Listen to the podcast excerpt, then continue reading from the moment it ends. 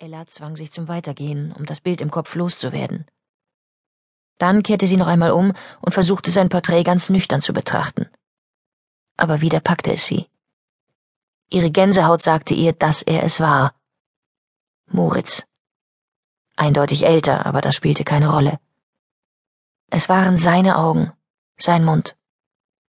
Und vor allem war es sein Blick. Dieser Blick, der immer alles an sich ziehen wollte, der rätselhaft war und zugleich Vertrauen schenkte. Und schon wieder sahen diese Augen sie an und ließen sie einfach nicht los. Als Ella zur Ausstellungstheke zurückging, spürte sie, dass er ihr nachschaute. Sie kaufte einen Katalog der Künstlerin. Aufgewühlt ging sie ein letztes Mal zu dem Porträt und fotografierte es mit ihrem Smartphone. Sie würde das Foto nicht anschauen können, das wusste sie schon jetzt.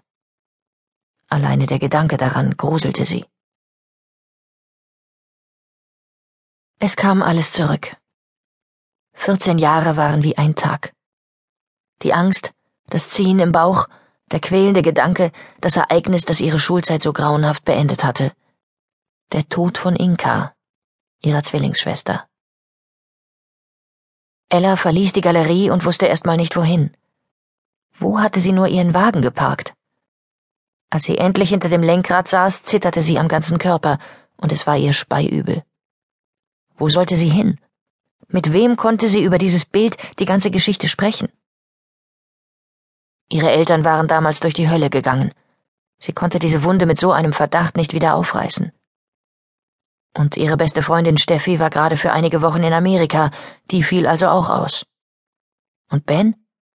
Er kannte den Fall, aber würde er ihr Glauben schenken? Ella ließ sich im Autositz zurücksinken und schloss die Augen. Die Bilder, die ihr durch den Kopf gingen, waren zu mächtig. Alles stürmte wieder auf sie ein. Ihre ausgelassene Abifeier am See. Sie hatten das große Bootshaus gemietet.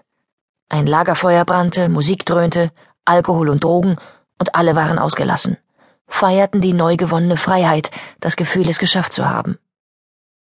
28 junge Männer und junge Frauen machten die Nacht zum Tag. Irgendwann zog sich der erste aus und sprang nackt und mit viel Getöse ins Wasser. Die anderen folgten ihm prompt. Sie planschten wie die Kinder, spritzten sich gegenseitig an, zogen sich unter Wasser, es war eine große Kinderei. Ella balgte sich mit Tom herum, einem Jungen aus ihrer Klasse, den sie schon immer gern gemocht hatte, und sie war nicht abgeneigt, heute Nacht mehr daraus zu machen. So bemerkte sie das lange Holzboot nicht, das von Moritz ins Wasser geschoben wurde, und sie wusste auch nicht, dass Inka mit ihm hinaus auf den See fuhr.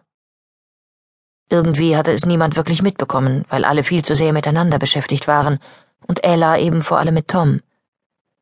Erst als sie sich wieder um das Lagerfeuer kümmern mussten und Holz und getrocknetes Schilf suchten, fiel er auf, dass Inka nicht dabei war. Aber auch da dachte sie sich noch nichts. Das Lagerfeuer loderte auf, sie rückten alle näher zusammen und trockneten ihre nassen Körper. Ella verschwand mit Tom hinter dem Bootshaus, das intensive Streicheln am Lagerfeuer verlangte nach mehr. Sie hörte den Ruf, obwohl sie Toms Keuchen im Ohr hatte und selbst nichts anderes wollte als die Explosion in ihrem Kopf. Aber sie nahm Tom bei den Schultern. Hör auf, sagte sie. Da stimmt was nicht. Sie rufen Inkas Namen. Lass sie doch. Nein, da ist was passiert. Ella schob ihn weg, bückte sich nach ihrem nassen T-Shirt, wickelte es sich um den Bauch und lief los.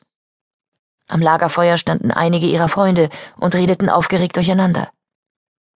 Da bist du ja, rief Ludger. Inka ist wieder da, rief er den anderen zu. Ich bin Ella. Dann ist es Inka, sagte er, und Schweigen breitete sich aus.